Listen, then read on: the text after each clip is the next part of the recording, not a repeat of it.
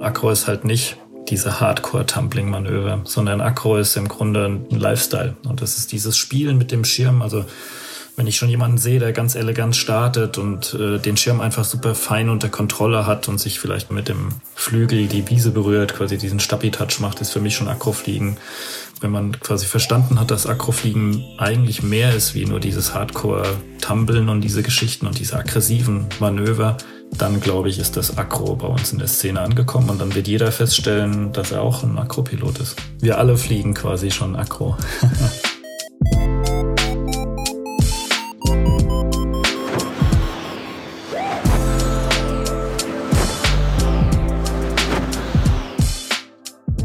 Potsglitz, der Lugleits Podcast. Geschichten aus dem Kosmos des Gleitschirmfliegens. Heute mit Markus Benedikt. Und ich bin Lucian Haas. In der Schweiz gibt es die Swiss Acro League, in Österreich die Austrian Acro League. Es geht jeweils darum, den Kunstflug mit dem Gleitschirm zu fördern und Piloten an diese spielerische Form des Gleitschirmfliegens heranzuführen. Und in Deutschland? Da wird das Thema eher stiefmütterlich behandelt. Auf der Website des DHV gibt es nicht einmal eine Rubrik fürs Akrofliegen. Das hat auch einen rechtlichen Hintergrund. In der deutschen Luftverkehrsverordnung ist der Kunstflug mit Luftsportgeräten, also auch Gleitschirmen, offiziell verboten. 2009 hat der DHV in seiner Flugbetriebsordnung erstmals genauer definiert, bei welchen Flugzuständen mit dem Gleitschirm es sich überhaupt um Kunstflug handelt. 135 lautet da die Zauberzahl. Erst wenn der Pilot sich mehr als 135 Grad um die Längs- oder Querachse aufschwingt, gilt das offiziell als Kunstflug. Heli, Fullstall, Spin, Cork, Sat, Bodenspirale, Brohook, Tailslide etc. Das alles sind technische Flugmanöver, die demnach nicht unter das Kunstflugverbot fallen. Und dennoch sieht man solches in deutschem Luftraum eher selten. Wie aus einer Tradition heraus wird das Akrofliegen in Deutschland noch immer diskriminiert. Das muss aber nicht so bleiben. Markus Benedikt setzt sich als eine Art Agro-Lobbyist dafür ein, diese Situation zu verändern. Was er gemeinsam mit einigen Mitstreitern erreichen will und was ihn persönlich dazu motiviert, das erzählt er in dieser Folge 102 von Potsglitz.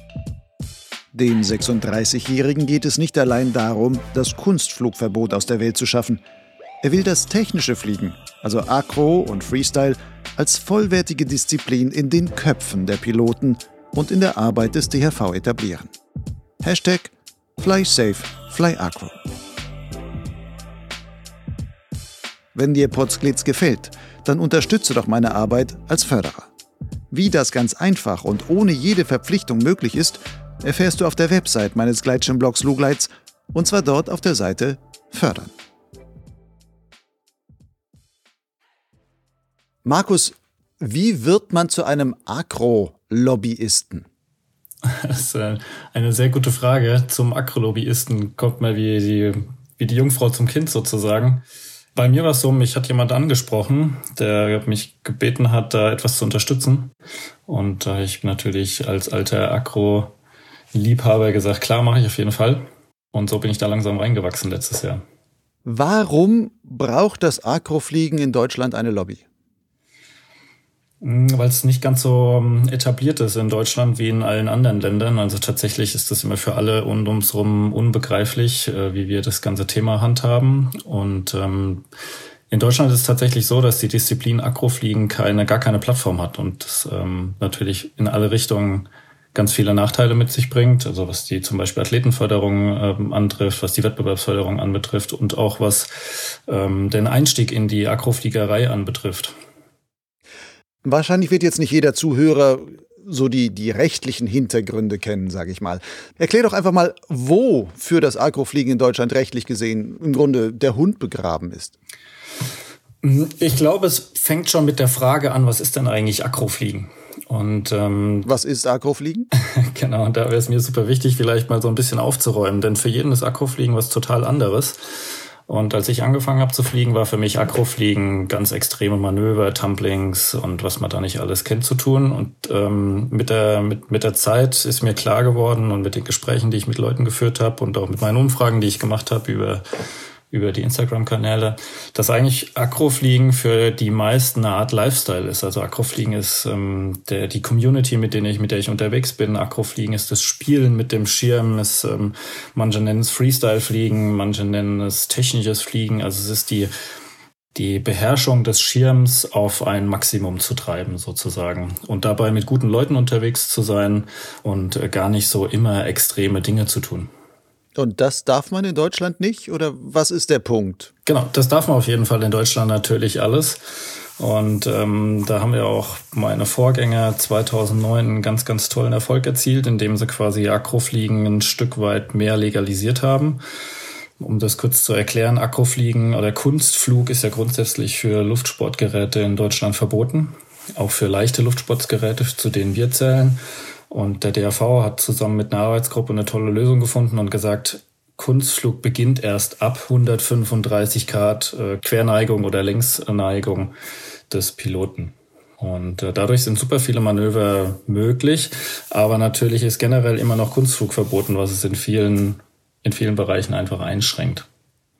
Das heißt, jetzt erstmal nochmal zum Verständnis. In Deutschland, das Gesetz sagt, das ist, glaube ich, die Luftverkehrsverordnung oder wie heißt das? Luft-VO? Genau, die Luftverkehrsverordnung. Dieser Kunstflüge mit Luftsportgeräten sind verboten. Warum eigentlich? Das ist eine gute Frage. Ich habe das versucht zu recherchieren und dieses, die Luftverkehrsverordnung ist sehr, sehr alt. Also die wurde 1969, glaube ich, irgendwann mal wurde das so aufgeschrieben, da stand das damals schon so drin. Dann gab es immer wieder natürlich Updates und es wird auch immer wieder was dran getan.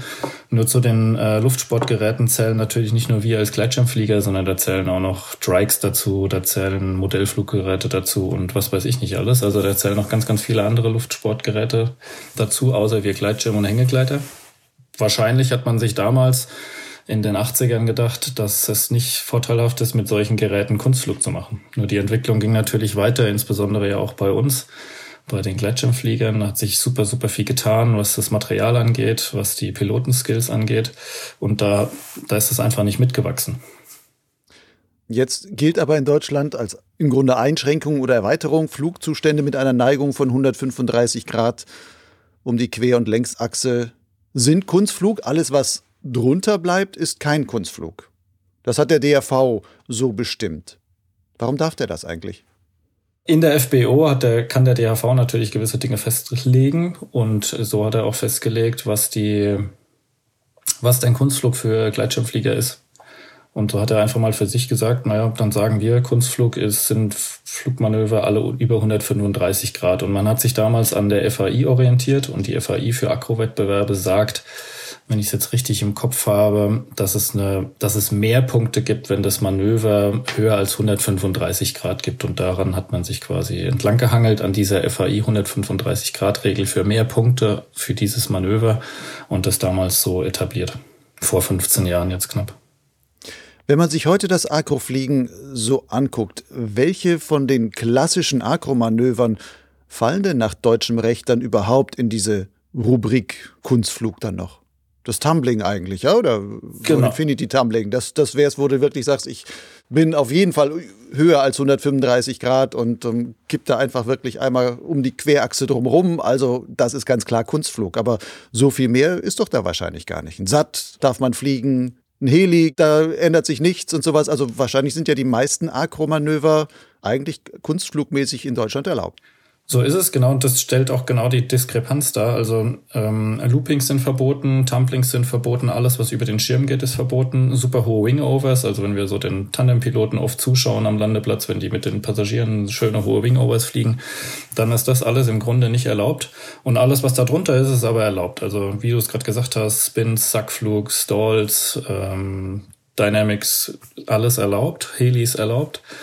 Das birgt für mich diesen Sicherheitsaspekt oder da, da komme ich zu diesem Punkt des Sicherheitsaspektes, nämlich da gibt es einen riesen Gap. Also ich habe quasi den, Akt, den Piloten, der seine Ausbildung gemacht hat, der jetzt gelernt hat, durch den DAV aktiv zu fliegen und ist da aktiv in der Luft unterwegs.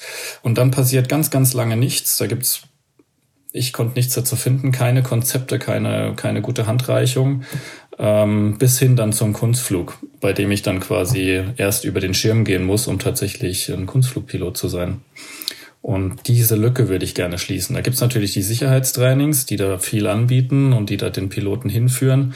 Aber das findet natürlich alles immer nur im Rahmen eines Sicherheitstrainings statt. Also wenn ich mir jetzt zum Beispiel vorstelle, ich bin ein, ein guter Pilot, habe meine Lizenz, denke ich bin beim Aktivfliegen einigermaßen sattelfest, kenne die Videos vom DAV und die ganzen Anleitungen dazu und gehe zu einem Sicherheitstraining, trainiere da jetzt meine Manöver. Zum Beispiel taste ich mich an das Thema ähm, Stall ran und mein Sicherheitstraining geht zu Ende, dann habe ich gar keine Anleitung, gar keine gar keinen Rahmen, der mir gegeben wird, um diese Stalls zum Beispiel in meinem, Flug, in meinem Fluggebiet über Grund oder über Wasser ähm, weiter zu trainieren. Und wenn ich natürlich letztes Jahr im Herbst oder letztes Jahr im Sommer meinen letzten Stall geflogen bin, dann ist die Garantie nicht gegeben oder dann ist natürlich der, der Trainingseffekt super gering, dass ich dieses Jahr noch die, die Skills habe, um bei einem, bei einem Schirm, der mir, der in irgendeiner Form in eine Komplikation gerät, dann richtig zu reagieren. Was würde sich aber denn da ändern, wenn man jetzt sagt, Agro hat eine bessere Lobby in Deutschland? Dann käme ich aus dem Sicherheitstraining und, und könnte noch trainieren? Also das verstehe ich nicht ganz. Zunächst würde ich erstmal sagen, dass Akrofliegen nicht grundsätzlich diese diese extremen Manöver sind, sondern Akrofliegen ist diese komplette Range ähm, zwischen Aktivfliegen bis zum Kunstflug nach oben. Also das, das sind ganz, ganz viele Manöver. Und wenn ich natürlich eine größere Lobby innerhalb des DHVs habe, ich habe zum Beispiel Vertreter innerhalb des DHVs, die sich um das Thema kümmern, es ist eher etabliert in unserer kompletten Szene. Also es ist Teil des Spiels, Teil unserer Disziplin dann habe ich die Möglichkeit darauf, natürlich auch Schulungen auszubauen, Seminare aufzubauen und einfach Aufklärung zu betreiben. Also es gibt zum Beispiel ganz tolle Ansätze da, äh, genauso wie es die XC-Seminare gibt. Oder jetzt im Winter finden ja regelmäßig die die Videogeschichten vom DHV statt, die donnerstags gezeigt werden. So könnte ich natürlich auch genauso ähm, das Thema Akro aufgreifen. Und damit meine ich dann nicht immer, ich muss ich zeige jemandem, wie er ein Tumbling fliegt, sondern ich erkläre einem zum Beispiel, was ist denn eine Box, was passiert denn innerhalb der Box, wie lege ich die richtig fest, was ist ein Drift innerhalb einer Box, was sind gute Rettungsgeräte, wie bereite ich mich vor, etc. etc. Das ist ein riesiges Spektrum. Wo kann ich das gut machen? Welche Gelände eignen sich, welche nicht? Welche Höhe brauche ich, welche nicht? Was mache ich Höhenmanagement? Also was ist mein, wie baue ich mein Höhenmanagement auf zu so Geschichten? Das heißt, du würdest gerne, dass der DHV überhaupt Agro mitdenkt, sage ich mal. Und auch in sein, wie auch immer, in sein Curriculum mit reinnimmt, dass man sagt, es gibt Sachen, die, weil wir offiziell ein Kunstflugverbot haben in Deutschland, das wirkt sich so weit aus, dass selbst die Sachen, die eigentlich alle erlaubt sind, auch nicht so gemacht werden, wie sie vielleicht gemacht werden könnten, weil die Leute das einfach gar nicht auf dem Schirm haben, so ungefähr. Genauso ist es. Es findet einfach nicht statt. Also ich habe, ich bin ja selber Fluglehrer, versucht natürlich auch mal zu schauen, was ist so innerhalb der Ausbildung, was wird da gegeben, was steht so in diesen klassischen Ausbildungsbüchern drin und was ich dazu finde zu diesem ganzen Thema ist einfach super, super wenig. Es ist, es, es findet, es findet keine ordentliche Aufklärungsarbeit statt und ähm, das möchten wir einfach angehen. Unser Arbeitstitel für unser, für unser Tun war ja die, der Titel äh, Akro, die vergessene Disziplin. Das heißt, wenn der DHV den Schwerpunkt mehr auf das Thema technisches Fliegen, Freestyle-Fliegen, Akrofliegen, wie auch immer man es dann nennt, im, im allgemeinen Akrofliegen legt, dann, ähm, dann dringt das natürlich tiefer in die, oder dann hoffe ich, dringt das tiefer in die Community ein und bringt die ganzen Vorteile mit sich, über die wir gerade gesprochen haben. Als Lobbyist, was würdest du denn gerne erreichen? Jetzt Lobbyist in Anführungszeichen, der, der Agro-Lobbyist, der du da bist. Willst du einfach sagen, hey DRV, bitte nehmt das Agro-Thema mehr drauf, egal ob da noch immer das 135 Grad ähm, Grenze für Kunstflug oder sowas steht? Oder willst du einfach sagen, hey DRV, nimm auf jeden Fall diese Grenze mal raus, dass es einfach diese Gedankenbremse Kunstflugverbot gar nicht mehr gibt? Genau, da, ist, da sind dem DRV auch so ein bisschen die Hände gebunden, weil der DRV natürlich diese Aufhebung des Kunstflugsverbots nicht einfach selbst bestimmen kann zu dem Thema Akro-Lobbyist, also ich sehe mich da so gar nicht. Ich war mir auch ganz, ganz lange gar nicht sicher, ob ich, ob ich überhaupt ein Akro-Pilot bin. Aber, und weiß auch gar nicht, ob ich in der Form da der ideal Richtige dafür bin oder ob es nicht besser wäre, wenn wir hier einen super guten ähm, Akro-Piloten hätten, der natürlich auch was vorweisen kann, was ich alles nicht kann. Aber ich denke, was ich ganz gut kann, ist mich für ein Thema engagieren und mich für ein Thema einsetzen, wenn ich von was überzeugt bin. Und ähm, was wir machen möchten, ist, sind, sind zwei Stränge sagen wir dazu. Und die zwei Stränge, da konzentriert sich der eine Strang darauf, mit dem DHV zusammen Möglichkeiten zu erarbeiten, wie können wir dieses Kunstflugverbot auf Gesetzesebene, also in der Luft-VO, für uns so aufweichen, wegarbeiten, dass es nicht mehr besteht. Und da ist jetzt der erste Vorschlag von uns an den DHV der, dass wir sagen, das Kunstflugverbot für ähm, besteht weiterhin, aber in, in dem speziellen Fall Gleitschirm und Hängegleiter ist der Beauftragte dafür zuständig, das zu lösen. Und das finde ich eine ganz charmante, eine, ein ganz charmanter Ansatz, weil der, der deutsche Hängegleiter ja ziemlich viele Aufgaben schon delegiert bekommen hat. Da gibt es einen Paragraph zu, der das regelt etc. Und ähm, somit würde man natürlich ausschließen, dass für andere Luftsportgeräte, für, de, für, de, für das wir das gar nicht entscheiden können, weil ich überhaupt nicht weiß, kann so ein Dreieck überhaupt zum Beispiel, so ein Dreieck überhaupt Kunstflug machen, das weiß ich gar nicht. Somit könnte man die Kompetenz dahin ziehen, zu dem, der die auch hat, nämlich zum Beauftragten des DAVs. Das ist der eine Strang. Und der andere Strang ist einfach der kürzere, der natürlich etwas einfachere, so der erste Schritt, zu sagen, lieber DAV, lasst uns doch nach 15 Jahren mal wieder darüber sprechen, was dann tatsächlich die FBO dazu sagt. Und ist, sind denn diese 135 Grad noch die richtige Lösung? Unser Ansatz ist zu sagen, dieser Bereich Kunstflug ist ein variabler Bereich, der sich für jeden Piloten anders verhält. Das heißt, wenn ich ein aktiv fliegender Pilot bin und gehe über diese aktiv fliegende Grenze hinaus, bewege mich quasi in den Bereich technisch fliegen, Freestyle fliegen, Akrofliegen und bin dem Manöver gewachsen, und beherrsche das Manöver, weil ich im Training bin, weil ich mich habe einweisen lassen etc., dann ist es für mich kein Kunstflugmanöver mehr. Also zum Beispiel ein B-Stall ist ja genauso ein Abrissmanöver wie ein Full-Stall. B-Stall ist ja auch kein normaler Flugzustand, von dem die Fliegerei spricht. Also die Strömung wird abgerissen, ich sink nach unten. Das birgt, das birgt Gefahren. Das mache ich natürlich nicht super niedrig über Grund. Das muss ich trainieren. Das heißt, wenn ich Herr dieses Manövers bin und im Training bin und eingewiesen bin, dann ist es für mich ein Standardmanöver, was zu meinem Repertoire gehört und ist ein Normalflugzustand. Also ich persönlich finde den ja ganz gut, den B-Stall, fliegt den sehr, sehr oft, um mal schnell Höhe abzubauen. Es geht easy. Und damit würde ich sagen, das überrascht mich nicht. Ein Theo de Blick zum Beispiel überrascht einen Stall auch nicht. Das heißt, man, aus diesem Gedanken heraus könnte man definieren, dass sobald ich ähm, eingewiesen bin in ein Manöver und trainiert bin in ein Manöver, dieses Manöver für mich einen Normalflugzustand darstellt. Und das bringt auf beiden Seiten einen super Vorteil, finde ich. Denn A, auf der einen Seite ist nicht Heli-Fliegen, Full-Stall-Fliegen per se erlaubt, sondern ist per se erstmal Kunstflug. Wenn ich mich in das Thema einarbeite, dann nicht mehr. Dann ist es für mich ein Normalflugzustand. Das heißt, es bringt mehr es wird natürlich nicht nachgewiesen in irgendeiner Form durch eine Prüfung oder sowas, aber es, es, bringt natürlich mehr Eigenverantwortung mit und es legt so ein bisschen den Fokus darauf, hey, bereite dich ordentlich auf so ein Thema vor. Das kann natürlich dann gefüttert werden mit ganz, ganz vielen, mit ganz, ganz viel Unterlage etc. und Anleitung darum herum. Und das Zweite ist, für die geübten Piloten, die das Thema beherrschen, ist natürlich nach oben alles offen. Das heißt, wenn ich ein guter Pilot bin und jetzt kam ja gestern erst wieder ein Video raus vom Axel, wie der super niedrig über Grund so ein Superstall to Infinity fliegt mit einer Umdrehung, dann gerade noch auspendelt und landet, den überrascht jetzt wahrscheinlich so ein Tumblingfliegen in der Luft auch nicht mehr. Das heißt, für den ist es mehr ein Normalflugzustand, wie das ein Normalflugzustand vielleicht für einen Anfänger ist. Das ist mal so der, die grobe Strategie. Also Strang 1, Aufweichung der Luft-VO in Zusammenarbeit mit dem DRV, das geht nur mit ihm zusammen. Und auf zweiter Ebene die Anpassung der FBO und dann natürlich noch ganz viele Kleinigkeiten wie auf der DAV-Homepage ist nichts von Akro zu finden. Also wenn ich mich informiere auf der DAV-Homepage und schaue, hey, welche Disziplinen gibt's denn eigentlich alles, dann finde ich Streckenfliegen, dann finde ich Hike and Fly, dann finde ich Groundhandling und alles Mögliche, aber ich finde nichts zu Akrofliegen. Das heißt, es bräuchte hier in erster Linie mal jemanden, der sich dem Thema annimmt und so ein bisschen die DAV-Seite damit füttert. Was ist das? Welche Informationen gibt's da? Etc. etc. Genau. Um da mehr Fokus auf das Thema zu legen. Was sagt denn der DAV dazu? Läufst du da quasi offene Türen ein oder läufst du vor verschlossene Türen und musst äh, als Lobbyist da ziemlich ordentlich dran klopfen, dass du da überhaupt irgendwie Gehör findest? Mhm. Meine persönliche Erfahrung ist eine super, super gute. Also ich bin da in ganz engem Kontakt mit dem Robin Fries und der ist super offen dem Thema, der unterstützt mich da total.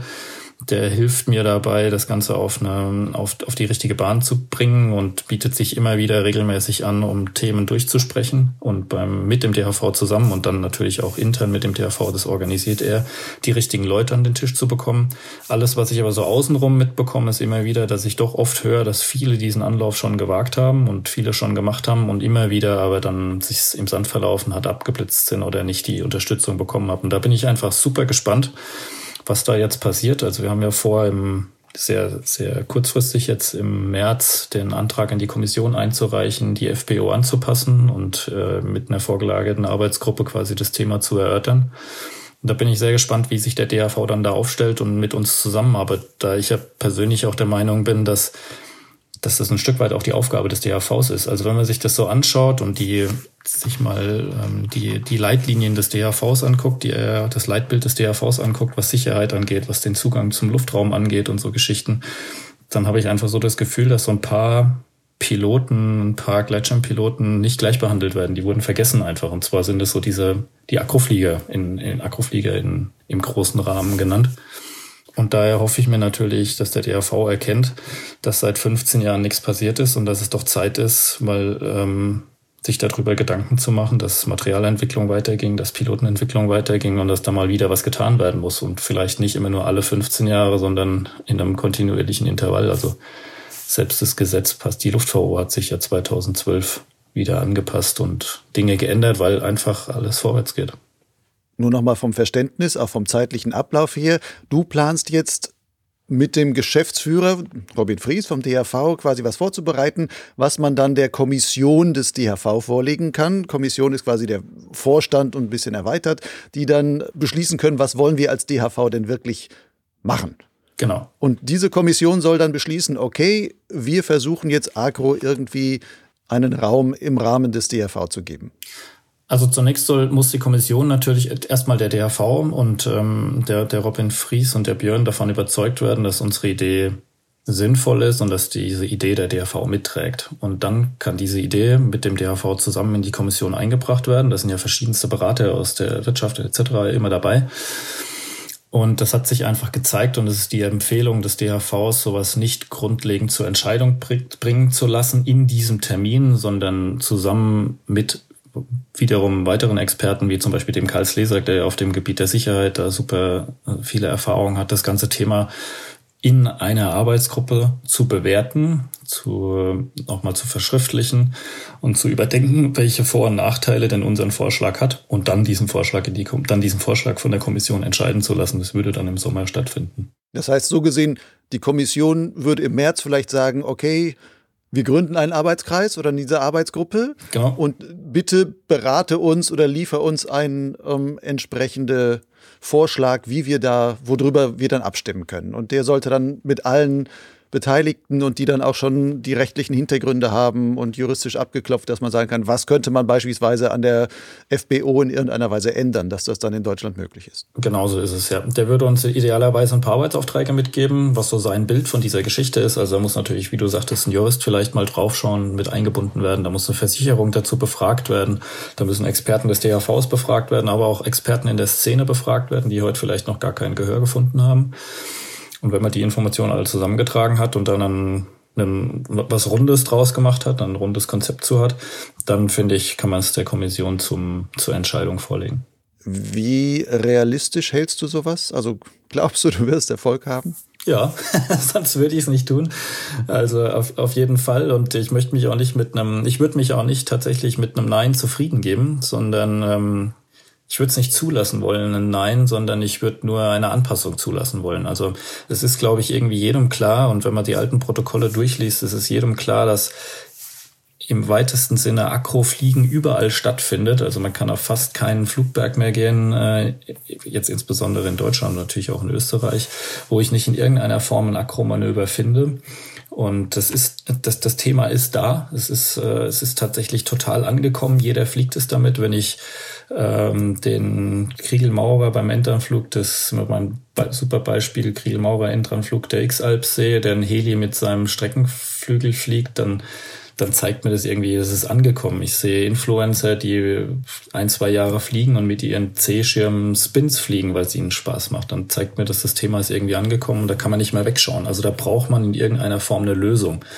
Und die Lösung, die wir jetzt haben, die bietet super viel Freiraum und dieser Freiraum, den finde ich, den darf man ruhig jetzt nicht durch Regel, also nicht durch Gesetze oder durch Verbote oder Einschränkungen in geregeltere Bahnen bringen, sondern einfach durch Maßnahmen, um mehr Sicherheit, mehr Verständnis für das ganze Thema zu schaffen, in geregelte Bahnen bringen.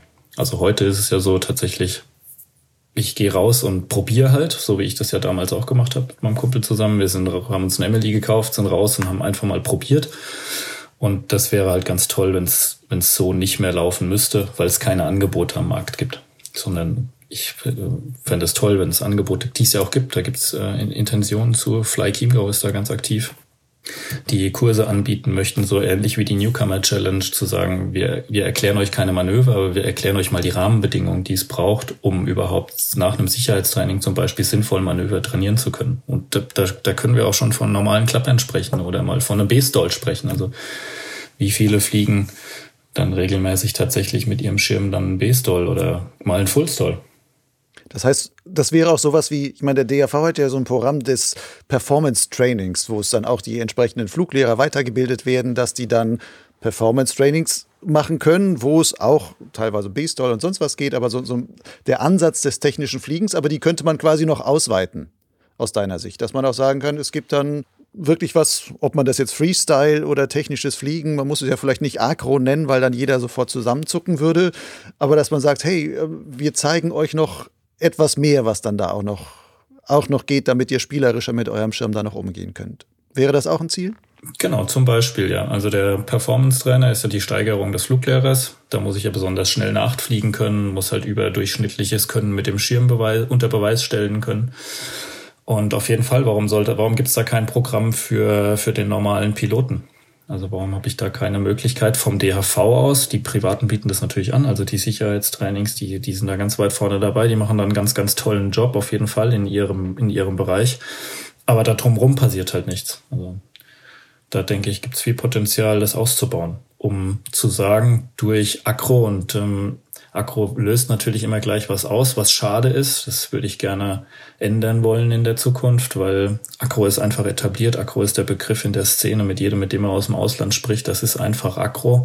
Und Akro ist halt, wie gesagt, nicht die Hardcore-Tumbling-Manöver, sondern Akro ist alles. Akro ist mit dem Schirm spielen, Ground Spirals, Akro ist ähm, Stabi-Touch. Akro ist für mich, das ist für mich alles. Akro sind sind alle schönen flüssigen Manöver, die ich mit dem Schirm durchführen kann, äh, außer halt gerade ausfliegen, links, rechts, rollen, nicken.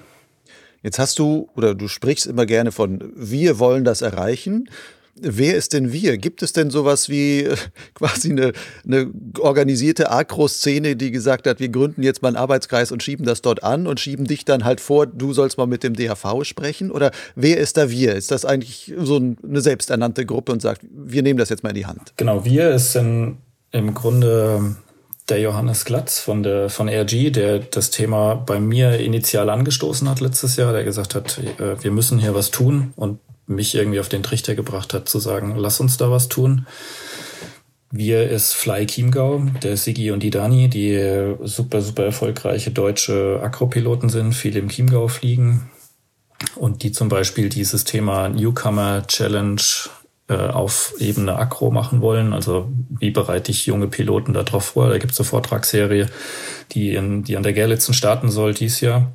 Die beiden sind mit dem Boot und ein sehr, sehr guter Freund von mir aus Österreich, auch Fluglehreranwärter, der Norbert Ebner, der zusammen das Thema mit mir anschiebt. Und dann hoffe ich natürlich auf, das war so ein bisschen mein, das ist so mein Wunsch und mein, mein, mein Ziel natürlich, dass die Community sich erhebt und sagt, ja, hey, ich bin ja eigentlich auch ein Akroflieger. Ich, ich fliege ja da draußen auch rum. Ich spiele ja auch mit dem Schirm. Ich bin ja auch schon mal in Spin geflogen. Ich habe da auch ein Interesse dran, dass da so ein bisschen eine Community gibt. Ich würde mich freuen, wenn es da Angebote gibt und wenn wir da irgendwie zusammenkommen würden und wenn der, wenn ich da mehr, wenn der DHV diese Disziplin aktiv bewerben oder nicht bewerben, sondern aktiv in sein Programm etablieren würde und durch Posts oder was auch immer, durch, durch, durch seine Stimme einfach versucht, dem Thema Gewicht zu geben. Fly safe, fly acro haben wir mal als Hashtag definiert. Widerspricht ja eigentlich grundsätzlich dem, was so in der klassischen Wahrnehmung von Piloten so ist. Vielleicht auch gerade, weil es dieses Kunstflugverbot so gibt und wo die denken, oh, Akrofliegen, lasse ich mal lieber die Finger davon. Obwohl vieles wahrscheinlich ihn einfach nur sicherheitstechnisch voll weiterbringen würde. Total. Also in meiner Umfrage kam auch raus, oder in meiner, ja, meiner Umfrage kam auch raus, dass hm, viele gesagt haben, hey, das Akrofliegen gibt mir beim XC-Fliegen total die Sicherheit. Also wenn ich einfach einen, weiß, was mein Schirm in einem Extremzustand tut, und in einem Extremzustand wäre zum Beispiel ein einseitiger, kann zum Beispiel ein einseitiger Strömungsabriss sein und ich weiß, wie ich mich verhalten muss, weil ich weiß, wie das aussieht und ich weiß, was danach passiert, dann habe ich natürlich beim XC-Fliegen, indem ich mal, würde ich mal behaupten, generell ähm, bodennahe fliege als beim Makrofliegen, ähm, ein super Vorteil. Lass uns mal den Fokus so ein bisschen weglenken von der rechtlichen Situation und du als Lobbyist, sondern ähm, erzähl mir einfach, wie bist du eigentlich selbst zum Gleitschirmfliegen, aber vor allem zum Akrofliegen gekommen? ähm, ich habe 2013 meine Ausbildung begonnen bei einer Flugschule im Chiemgau und da ist mir damals dieser Film Something Between in die Hände gefallen. Und den habe ich mir natürlich 100.000 Mal reingezogen und war total fasziniert von diesem Film, wie, wie elegant und wie, wie ästhetisch diese, diese Akropiloten damals mit dem Schirm geflogen sind, wie die gespielt haben im Gelände, an der Düne Pilar zum Beispiel oder an der Küste und etc. Das hat mich total fasziniert und da war für mich irgendwie klar, das möchte ich auch machen, Akrofliegen. Und ähm, dann hat's mein Weg in die Fliegerei war super, super schwierig. Also ich habe total zu kämpfen gehabt mit Höhe, ich habe total zu kämpfen gehabt mit Übelkeit und lauter so Geschichten, warum ich dann auch äh, lange auch. Passt ja zu Agrofliegen. ja, genau. Von der Grundvorstellung. Total.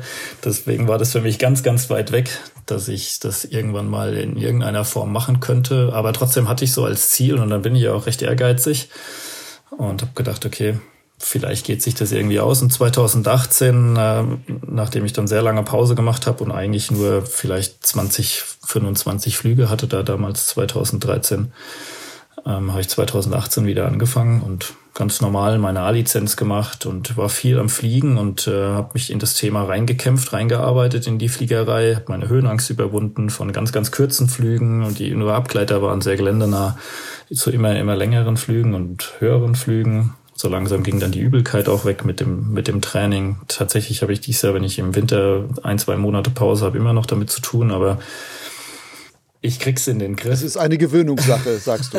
genau, ist eine Gewöhnung. Höhenangst und Übelkeit kriegt man durch viel Fliegen auch weg. kriegt man auch weg, genau. Und viel Willenskraft auf jeden Fall als ich dann den Schein hatte 2018, kam sofort so um das Thema Scheinerwerb der Gedanke auf, ja, mit dem Akkufliegen, das ist ja, das, das ist schon cool, das, das sieht toll aus, was die da machen, das möchte ich doch auch irgendwie. Dann kam mir dieser Film in Erinnerung, den habe ich dann wieder aus dem Regal gezogen, 2018 wieder angeschaut, mit einem Freund zusammen und wir haben dann entschieden, dann lass uns so, okay, dann lass uns so einen Schirm kaufen. Und dann haben wir uns. Direkt nach der Schulung. Genau, ich glaube, wir haben den sogar noch davor bestellt. Der kam dann danach. und da war, wurden super gut beraten, was das Thema auch angeht. Und immer wieder wurde gesagt, wie vorsichtig wir sein müssen. Und das war uns allen klar. Und wir sind ja auch überhaupt keine Draufgänger oder so irgendwas, sondern ich habe ein total gutes Sicherheitsbewusstsein. Ich äh, mache das in einem, meiner, in einem, meiner Meinung nach so sicheren Rahmen wie möglich. Und dann kam irgendwann dieser Emily dann bei uns an. Wir hatten natürlich noch gar keine geeigneten Gurtzeuge. Ich bin da mit meinem Leichtgurtzeug geflogen. Und dann haben wir wirklich ein super, super ruhiger Luft. Abends ganz viele Abgleiter mit dem Schirm gemacht und uns äh, an diesen Akroschirm gewöhnt, uns dahin gearbeitet. Ob das heute der richtige Weg war, weiß ich gar nicht. Vielleicht hätte man damals besser mit einem einfacheren Schirm begonnen, aber das war unser Weg damals. Wir wussten es nicht besser. Und so ging es los, genau. Dann haben wir Sicherheitstrainings gemacht und versucht, uns weiter in das Thema einzuarbeiten, weiter an dem Manöverfliegen zu arbeiten, mehr Manöver zu beherrschen. Vor allem dieses Full-Stall-Manöver hat uns sehr begeistert damals. Und ähm, im Sicherheitstraining haben sie uns dann irgendwann gesagt, mit der Emily, das, das wird nichts, das kann ich euch nicht ansagen, die ist viel zu dynamisch, die ist viel zu schnell, da müsst ihr irgendwie selber mit klarkommen. Ja, und dann haben wir das gemacht. Und da für uns die nächsten Seen super weit weg sind und das alles immer mit großem Aufwand verbunden ist, haben wir Akro in großer Höhe so sicher wie möglich über Grund trainiert. Du wohnst, wenn ich das richtig sehe, in der Nähe von Aschaffenburg. Mhm. Das ist ja eher, ähm, ich sag mal, eine leicht hügelige Landschaft dort. Das ist jetzt nichts, wo man sagen würde, bestes Umfeld, um irgendwie Akro zu trainieren. Gehst du bei dir in der Ecke wirklich auch mit einem Akro-Gleitschirm fliegen und machst da auch Akro-Manöver? Nee, leider gar nicht. Also ich fliege hier überhaupt nicht bei mir und ähm, das ist ein weiteres Thema, was es mir schwerfällt, so in diese ganze Fliegerei reinzukommen, weil ich natürlich nicht direkt um die Ecke vom Berg wohne und abends nochmal schnell eine Runde fliegen gehen kann, sondern ich muss tatsächlich immer ins Auto und los und in die Berge fahren und es dort machen. Ein Versuch war letztes Jahr mal, vorletztes Jahr mal Segelfliegen anzufangen, was ich dann auch gemacht habe und bis zum Alleinflug dann auch betrieben habe, um da mehr, mehr in die Fliegerei reinzukommen. Fliegen ist einfach meine Leidenschaft. Das ist, hat sich, das ist ein, ein sehr, sehr großer Teil meines Lebens geworden. Und ja, leider geht es hier nicht. Und jetzt bin ich gerade dabei, vielleicht dieses Jahr mal hier ein bisschen am Weinberg in einem Verein zu fliegen. Aber tatsächlich findet für mich Fliegen in den Bergen statt. Und dann muss ich halt in die Berge, weil es hier keine Berge gibt. Wie häufig fährst du dann in die Berge, auch um Agro zu fliegen? Mm, schon sehr oft. Also die Saison geht jetzt für mich quasi dann wieder im Februar los. Dann besuche ich den, meinen Freund in Salzburg, dann bin ich bei ihm. Ich habe die Möglichkeit, sehr flexibel von zu Hause aus arbeiten zu können. Und dann versuche ich einfach äh, tagsüber meinen Job zu erledigen, die Aufgaben abzuarbeiten, damit ich ja möglichst schnell raus kann und ähm, fliegen gehen kann. Und ich würde mal sagen, also ich versuche nicht zu pendeln mit dem Auto, so dass ich äh, ultra viele Kilometer aufs Auto schruppe und äh, die Umwelt liegt mir ja auch natürlich am Herzen, da die, die Umwelt so stark belastet, sondern dann immer über längere Zeiträume runterzufahren. Also bin ich halt einfach mal zwei, drei Wochen unten in den Bergen und dann komme ich wieder heim. Und so verbringe ich meine, meinen Sommer bis zum Anfang Oktober, indem ich alle zwei, drei Wochen in die Berge pendel. Welchen Anteil hat denn da so das Agrofliegen an deinen Flügen und deiner Flugmotivation? Den größten, würde ich sagen. Also Akrofliegen ist mir schon super wichtig und Akrofliegen mache ich ganz, ganz viel, zumal ich da jetzt kein Talent drin bin, sondern ich muss da, ich brauche viele Wiederholungen und viele Übungen und viele, viele Versuche, um da gut reinzukommen und die Manöver dann auch so sicher zu beherrschen, dass ich sage, okay, jetzt bin ich an einem Punkt angekommen, wo ich einen Step weitergehen kann. Es war schwierig am Anfang überhaupt rauszufinden, was dann der nächste Step immer ist. Dann dann macht man natürlich so seine Erfahrungen. Also ich hatte natürlich auch schon meine Retterabgänge gehabt und so. Das wirft einen dann wieder etwas zurück. Dann durch die Ausbildung meines Fluglehrers musste ich leider das Akrofliegen ein bisschen hinten anstellen, weil auch da die, da ich natürlich den Anspruch hatte, die, die Praxis und die ganzen Manöver, die da so gefordert sind, Astrein und 1A zu beherrschen. Und da war ich schon am Üben, auch mit A-Schirm, schnelle Acht zu fliegen. Ähm, Klapper zu fliegen, B-Stol zu fliegen, die ganzen Manöver ordentlich zu können. Dann kommst du natürlich nicht zum Makrofliegen. Dann habe ich letztes Jahr so ein bisschen mit dem Streckenfliegen begonnen, mal einen Wettbewerb, an einem Wettbewerb teilgenommen, um da mal ein bisschen Wettbewerbsluft zu schnuppern. Das will natürlich auch geübt sein. Und dann passen halt oft auch nicht die Bedingungen zum Akrofliegen und dann fliege ich halt das, was, wo die Bedingungen gerade zu passen. Und wenn die Bedingungen wieder passen, dann fliege ich wieder Akro. Würdest du denn sagen, von deinem eigenen Erleben, dass dir dieses Akrofliegen auch für deine andere Fliegerei schon was gebracht hat? Auf jeden Fall, das war der Schlüssel dazu die Fähigkeit zu besitzen, den Fullstall ordentlich fliegen zu können und es zu beherrschen und zu wissen, wenn der Schirm sehr, sehr schnell schießt, aus welchen Bedingungen auch immer, den abstoppen zu können, das, hat, das gibt mir unglaublich viel Sicherheit beim Fliegen. Also ich weiß einfach, dass mich relativ wenig überraschen kann. Ich kann diese, oder konnte schon sehr früh diese, ich hatte einen, diese erzählten Erlebnisse, ich hatte einen Klapper in der Luft, die, die haben mich mal relativ wenig beeindruckt, weil die hatte ich natürlich auch am Anfang, jetzt mittlerweile dann weniger, weil man weiß, wie man reagieren muss, aber das hat mich alles nie besonders beeindruckt, weil ich wusste, das war ein Fehler von mir und ich äh, muss einfach noch ein bisschen mehr trainieren und dann kriege ich das, kriege ich das besser in den Griff und diese Fähigkeiten durchs Akrofliegen, die, die haben das schon mal gleich auf ein ganz anderes Level gehoben. Und was man auch nicht vergessen darf, ist das Beschäftigen mit dem Rettungsgerät. Also mich, mein erster Retterabgang tatsächlich, der war super unspektakulär der lief in meinem Kopf total routiniert ab. Ich habe das trainiert am Boden, ich habe mich darauf vorbereitet, ich habe mich mit, den, mit dem Thema auseinandergesetzt und dann lief das tatsächlich alles genauso ab, wie ich mir es vorgestellt habe. Ich bin super an den Griff gekommen, ich habe das Rettungsgerät ausgelöst, ich habe an der Verbindungsleine gezogen, ich habe mich mit den Quickouts ohne Probleme abgetrennt, ich habe mich ausgetwistet und habe dann versucht, dieses, diesen steuernbaren Retter in ordentlichen Gelände zu landen, was mir nicht geglückt ist, weil der Talwind zu stark war. Box und Drift unterschätzt. Auch ein Learning daraus. Genau, und das sind alles Erfahrungen, die gibt einem das Akrofliegen. Und da bin ich sehr froh drum. Ich war mal beim Sicherheitstraining an der Gerlitzen. Da waren eine ganze Gruppe junger Akropilotinnen, die schon ziemlich gut ihre Manöver flogen. Aber ich fand es immer interessant, die sagten, sie fürchten sich vorm Thermikfliegen. Das ist denen zu rappelig und sowas. Und da habe ich mir gedacht, hey, ihr macht da sonst irgendwie, fliegt da schon eure Helis und um, Dynamic Full Stalls und sowas, aber Thermikfliegen findet ihr zu rappelig. Kennst du sowas auch? Nee, eigentlich nicht. Dadurch, dass ich so viel fliege, ich kann, ich kann nachvollziehen, was, was sie meinen, weil natürlich das Akrofliegen per se erstmal, wenn ich tatsächlich viele Runs mache, dann mache ich die ja in, in, in ruhiger Luft, weil thermische Luft natürlich das Manöverfliegen beeinflusst. Also habe ich eigentlich vom, vom Ablauf her in den Start einen relativ ruhigen Flug in einer Box, die auch relativ ruhig ist, an ruhigen Bedingungen, an, an Tagen, die ruhige Bedingungen bieten und dann kann ich da meine Manöver fliegen, lande wieder und dann geht's von vorne los. Dann kann ich mir natürlich schon vorstellen, wenn man dann auch dann nicht so super geübt ist oder das nicht so da keine Erfahrung drin hat oder weniger Erfahrung drin hat, dass, es, dass das Thermikfliegen einem zu hoppelig ist. Aber tatsächlich geht's mir nicht so, weil ich immer, immer genauso viel Thermik bestimmt geflogen bin, wie Akro geflogen bin. Da wir viele auch in Gebieten geflogen sind, wo ich keine Gondel benutzt habe, sondern immer wieder thermisch meine Höhe gewonnen habe, um dann mein Akro-Manöver zu fliegen. Sollte deiner Meinung nach jeder Flieger mal ein bisschen Akro-Training machen? Und wenn ja, was würdest du sagen, wie sollte man sich am ehesten dem soften Akrofliegen nähern? Also in meiner Definition, was Akrofliegen ist, was ich verstanden habe, dass Akrofliegen ist, auf jeden Fall. Also ganz klares Ja. Und im Idealfall über ein Sicherheitstraining.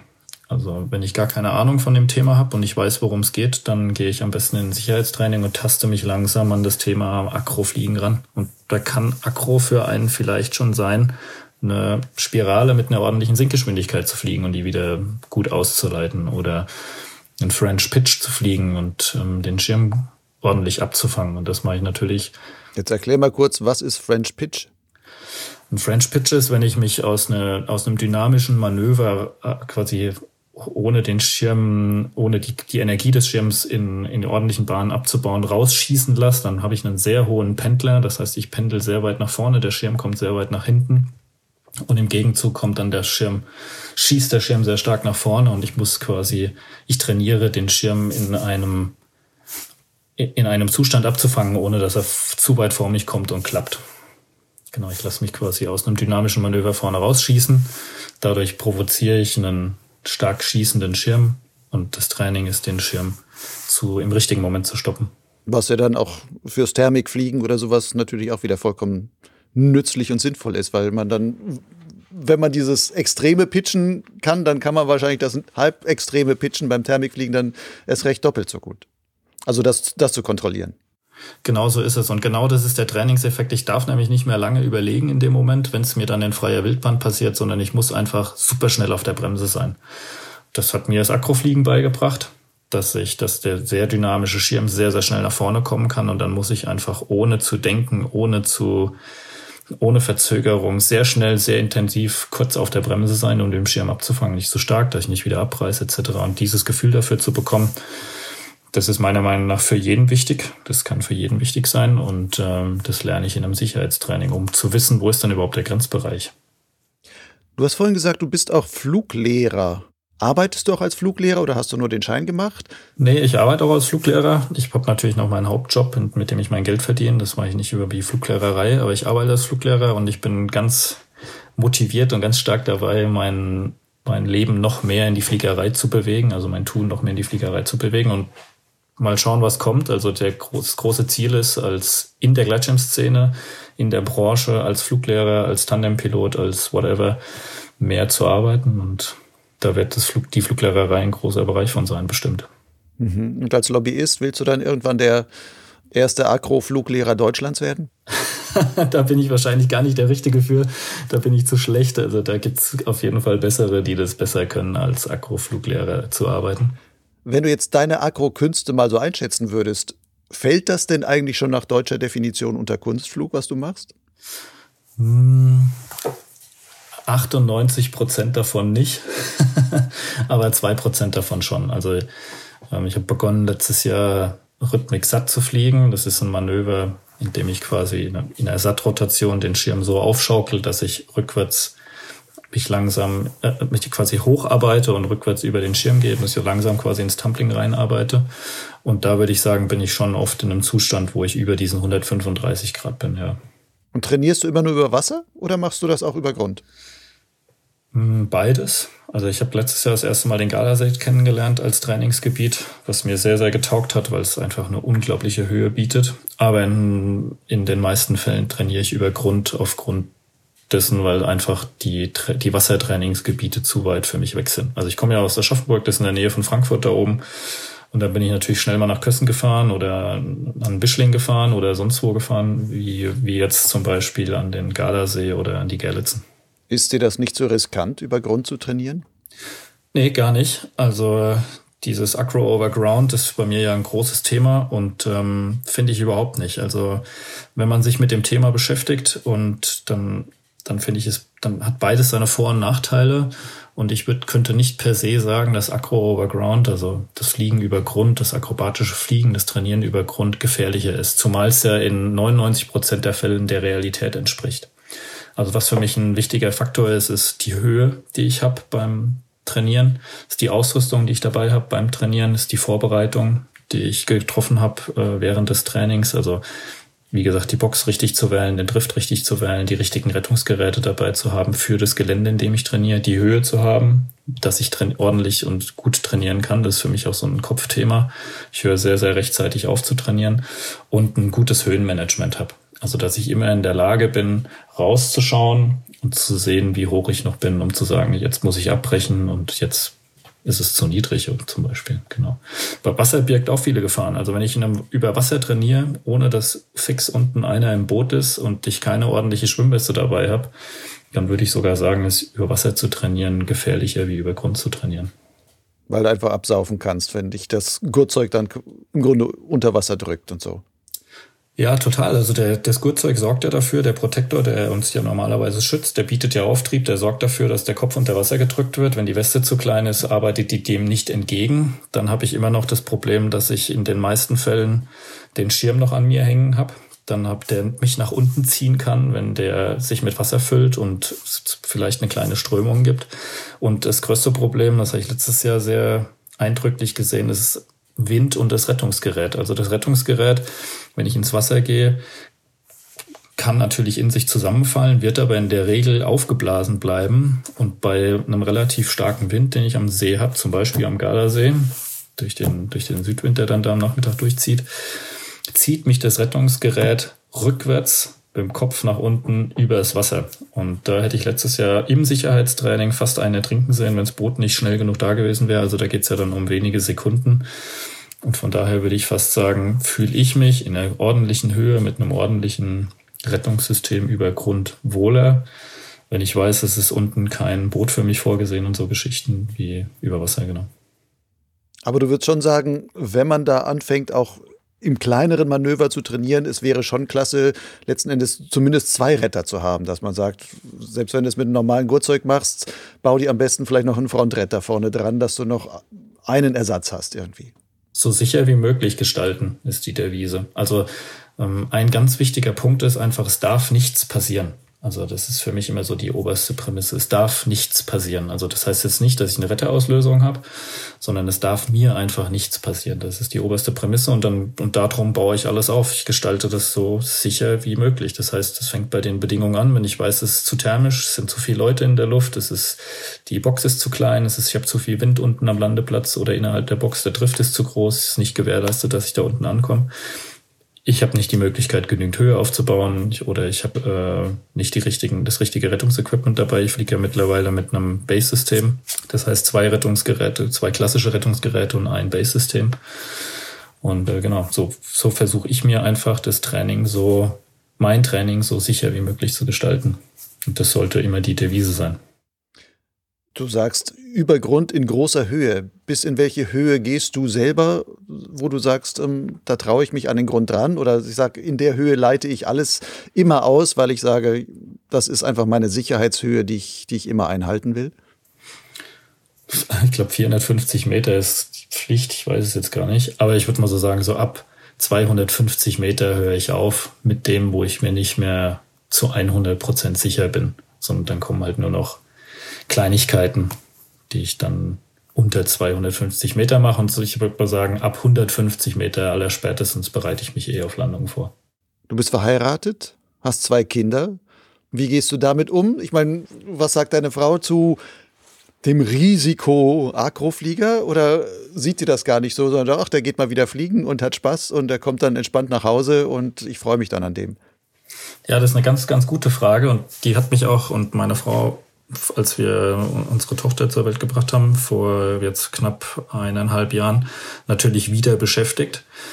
Aber ehrlich gesagt ist das also ich liebe einfach das Fliegen und ähm, Fliegen ist für mich per se nicht gefährlich. Also ich finde, es gibt viele, viele Sachen, die viel gefährlicher sind wie Fliegen. Und für mich ist das nicht so dieser klassische Risikosport wie äh, Basejumpen oder so irgendwas, was man manchmal im Kopf hat, sondern ich gestalte das einfach sicher und das ist, ähm, das ist immer das oberste Ziel. Und da das meine Passion ist, wollte und konnte ich das nicht aufgeben und damit müssen einfach alle leben um mich herum sozusagen, genauso wie ich auch. Und äh, dass dieses Risiko, dass es lebensgefährlich ist und ich das jetzt aufhöre, weil ich, weil ich eine Tochter habe oder zwei Töchter habe und eine Frau habe, das sehe ich gar nicht so, sondern es ist, wir, wir gestalten das so sicher wie möglich und wir haben da alle Spaß dran. Meine Frau selber fliegt ja auch. Und dann gehört das einfach mit dazu. Risiko ist Teil des Lebens. Fliegt die auch agro? Nee, die fliegt am liebsten Abgleiter in ruhiger Luft und ist da total happy mit und fühlt sich da sehr wohl. Wir fliegen sehr gerne Tandem zusammen. Das ist so ihre Welt. Aber weiß Gott, was da noch kommt. Also wenn man mir wahrscheinlich damals gesagt hätte, mit meinen, meiner Übelkeit und meiner Höhenangst und allem und mit dem, was ich da damals, mit dem, was ich, mit dem allen, was ich zu kämpfen hatte, um in die Fliegerei, der Gleitschirmfliegerei zu kommen, dass ich jemals mich nur ansatzweise über den Schirm bewegt, dann hätte ich das auch nie für möglich gehalten. Wenn du am Anfang solche Probleme hattest, was war dein Antrieb, da trotzdem so dran zu bleiben? Ich meine, wenn, wenn einem da immer übel wird, dann sagt man immer, ja, ist, ist ja vielleicht doch nicht meins, auch wenn ich Lust hätte, mal fliegen zu gehen. Aber was hat dich da getrieben, quasi zu sagen, da will ich drüber kommen? Die Faszination am Fliegen, die Perspektive des Fliegens, das Gefühl vom Fliegen, alles das, was so die, die Leidenschaft des Gletscherfliegens ausmacht, hat immer allem Hindernissen, hat ihm alle, allen Hindernissen getrotzt und da in dem Fall für mich überwogen. Also wenn ich zum Beispiel, ich, Meduno ist ja fast mein Hausberg, kann man sagen, da fliege ich sehr, sehr viel. Und wenn ich, äh, wenn ich einen ganz tollen Abendflug habe in Meduno und nach einer halben Stunde Sorn am Berg und fliege nochmal sehr geländenah über die, über die Wiesen und genieße den Sonnenuntergang und die Perspektive und das Gefühl, da entlang zu gleiten, mit, am besten noch mit meinem Kumpel zusammen, der direkt neben mir fliegt, dann ist das einfach alles so überwältigend und so toll, das ist nicht in Worte zu fassen und übertrifft diese, diese Schwierigkeiten in, in Längen. Kleiner Ausblick noch nach vorne. Wenn du jetzt diesen DHV davon überzeugt bekämst, also auch die Kommission überzeugt bekämst, dass man da Agro irgendwie wieder weiter nach vorne bringen muss in Deutschland. Wann glaubst du, ist es soweit, dass man wirklich sagen kann, vielleicht das zumindest pro forma irgendwie in der FBO oder sowas, das Kunstflugverbot ist gefallen und ähm, die Denkbegrenzungen sind damit auch gefallen und es kann wieder vorangehen? Alle spätestens in der, oder sagen wir mal frühestens in der zweiten Kommissionssitzung. Die wäre dann im, die ist glaube ich angesetzt für Juni diesen Sommer. Und wenn die Kommission zu dem Entschluss kommt im Juni diesen Sommer, dass uns ein Vorschlag, die Arbeitsgruppe, das was ausgearbeitet wurde, noch nicht passt und nicht das Richtige ist, dann geht's weiter, dann arbeiten wir weiter daran. Also ich habe keinen äh, keinen Grund aktuell und, und sehe keinen Anlass, da nachzulassen und da nicht weiterzuarbeiten, bis wir eine Lösung erzielt haben, die passt, die alle berücksichtigt, die die Sicherheitsthematiken berücksichtigt und die natürlich auch unseren Sport berücksichtigt in Form von äh, Akro ist ein Teil dessen, was da draußen mit dem Gleitschirm passiert. Das heißt, so wie du dich gegen Übelkeit und Höhenangst ähm, hartnäckig quasi durchgesetzt hast, als eigener Fluglobbyist und sagst, ich will das machen, so wirst du das auch im Akro-Bereich schaffen. Das ist das Ziel. Das, genau. Dafür bin ich jetzt angetreten sozusagen. Mit, den, mit meinen Jungs natürlich im Hintergrund, die mich unterstützen. Auf jeden Fall. Jungs und Mädels. Gut, Markus. Dann wünsche ich dir viel Erfolg damit. Jetzt erstmal mit den weiteren Gesprächen beim DAV, der ersten Kommissionssitzung Anfang März. Möge das alles ähm, dir nicht zu viele Knüppel oder die, die hohen Herren des DAV, die da nicht zu viele Knüppel zwischen die Beine werfen, sondern dass da irgendwie etwas vorangeht. Und ähm, bin mal gespannt, ob sich vielleicht wirklich in den nächsten Jahren dann auch einstellungsmäßig bei der deutschen Fliegerschaft ein bisschen andere Einstellung auch gegenüber dem Akrofliegen, Kunstfliegen, Freestyle-Fliegen oder vielleicht nennen wir es einfach nur technisches Fliegen, da ähm, eine andere Herangehensweise dann noch dann ergibt. Fände ich schön. Die Frage ist einfach, was ist Akro? Und Akro ist halt nicht diese Hardcore-Tumbling-Manöver, sondern Akro ist im Grunde ein Lifestyle. Und das ist dieses Spielen mit dem Schirm. Also wenn ich schon jemanden sehe, der ganz elegant startet und äh, den Schirm einfach super fein unter Kontrolle hat und sich vielleicht mit dem Flügel die Wiese berührt, quasi diesen Stabi-Touch macht, ist für mich schon Akrofliegen. Wenn man quasi verstanden hat, dass Akrofliegen eigentlich mehr ist wie nur dieses Hardcore-Tumbeln und diese Geschichten und diese aggressiven Manöver, dann glaube ich, ist das Akro bei uns in der Szene angekommen und dann wird jeder feststellen, dass er auch ein Akropilot ist. Wir alle fliegen quasi schon Akro.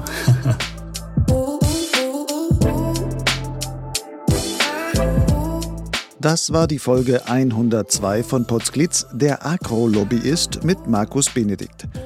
Wenn du noch mehr über die hier angesprochenen Themen erfahren willst, so findest du in den Show Notes im Gleitschirmblog Lugleitz einige weiterführende Links.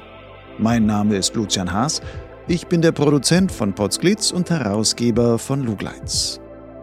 Kürzlich erhielt ich von einem Piloten namens Thomas einen Förderbeitrag von 100 Euro. Thomas schrieb dazu: Hallo Lucian, ich bin ein begeisterter Podcast-Fan von dir. Finde jede Folge super spannend, informativ und unterhaltsam. Bitte mache weiter so. Freue mich schon auf die nächsten 100 Folgen. Solche Rückmeldungen sind für mich natürlich sehr schön und motivierend. Genauso freut es mich, dass Thomas meine Arbeit dahinter anerkennt und deshalb auch finanziell unterstützt. Offensichtlich hat er sogar meinen unverbindlichen Vorschlag aufgegriffen, mir einen Euro pro Podcast-Folge zu geben. In diesem Fall dann aufsummiert als Förderbeitrag. Ein Euro für jeweils rund eine Stunde und mehr an guter Unterhaltung und einer Portion Weiterbildung ist meines Erachtens nicht viel und trotzdem gut investiertes Geld. Wenn auch du und viele weitere Zuhörerinnen und Zuhörer es so halten wie Thomas, dann kann ich Blog und Podcast auch weiterhin so professionell und völlig werbefrei betreiben und weiterentwickeln. Aus etlichen anderen Rückmeldungen weiß ich, ein Angebot wie Lugleitz und Potsglitz gibt es kein zweites Mal in der Gleitschirmszene. Wenn dir das etwas wert ist, dann sei wie Thomas. Alle nötigen Infos, wie du ganz einfach und ohne jede Verpflichtung zum Förderer werden kannst, findest du auf lugleitz.blogspot.com und dort auf der Seite Fördern. Lugleitz schreibt sich L-U-G-L-I-D-Z. Bis zum nächsten Mal. Ciao.